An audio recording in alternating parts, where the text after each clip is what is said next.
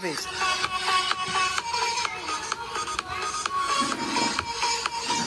Olá, meu nome é Ana Luísa, faço sexto ano B da escola Ernesto Gugel Valente. E o meu podcast de hoje é da aula de Geografia, sobre energia renovável. E eu escolhi falar sobre energia hidrelétrica,